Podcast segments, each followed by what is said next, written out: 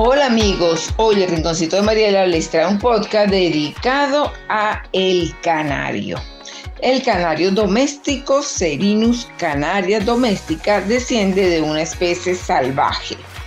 Abundante en las Islas Canarias y Portugal, este último se caracteriza por su particular forma de volar realizando pequeños altibajos a modo de ondulaciones. Cuentan con un pico cónico no alargado, de longitud más pequeña que el canario doméstico y posee un color verdoso con tonalidades amarillentas y grisáceas. Habita en zonas arboladas con abundante agua, aunque no requieren vegetación muy densa, es un animal diurno, territorial, pese a que goza de un alto grado de socialización. Vive en comunidad a excepción de la época reproductora. Se alimenta principalmente de pequeñas semillas y, frutas y frutos del bosque.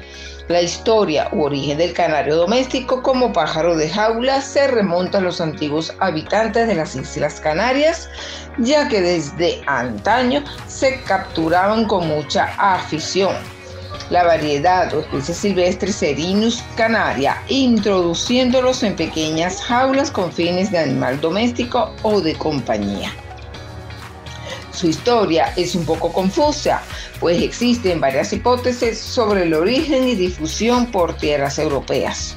Al final del siglo XV, los españoles conquistaron las Islas Canarias y atraídos por el canto del canario silvestre, comenzaron a traerlos a España, lugar en el que se inició su crianza primeramente, al parecer influenciado por los monjes que dedicaron gran tiempo y esmero a cultivar la raza buscando ante todo conseguir los mejores cantores se atribuye a Juan de Betancourt la exportación de algunos ejemplares a Europa en 1402, concretamente a España y a Francia.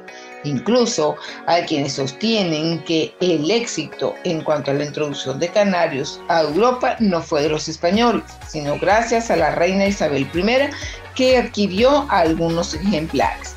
En 1580 también se le atribuye el nacimiento del primer canario amarillo, fruto de mutaciones consecuencias de cambios en la alimentación y su entorno.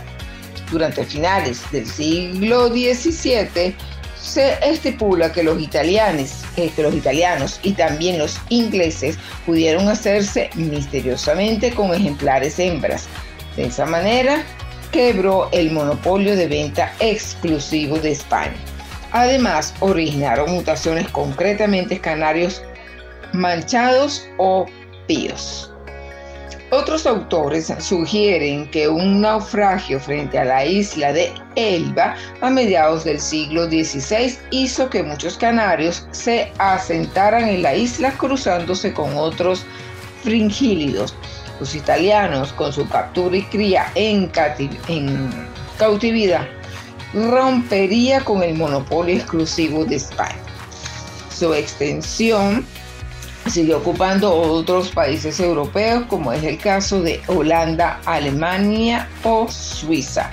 Alemania fue muy activo en la cría del canario doméstico. En definitiva, el canario doméstico ha estado en permanente contacto con el hombre. En un principio era atraído por una de sus principales características, su facultad eh, Canora incluso se comenzó a trabajar en la creación de diversas razas de canto. Con posterioridad también sería objeto de admiración la belleza de su plumaje hasta el punto de que muchos criadores lograron emparejarlos con otros tipos de aves, dando lugar a la gran diversidad de canarios de color y postura existente en la actualidad. Probablemente el canario doméstico es una de las aves en cautividad más extendidas en todo el mundo. Fácilmente y poco espacio requerido y el dulce canto que emiten hacen que sean pájaros muy demandados preferiblemente en las ciudades, ya que es un medio de tener cierta conexión con la naturaleza, una buena opción que elimina el estrés originado por los grandes urbes de hormigón.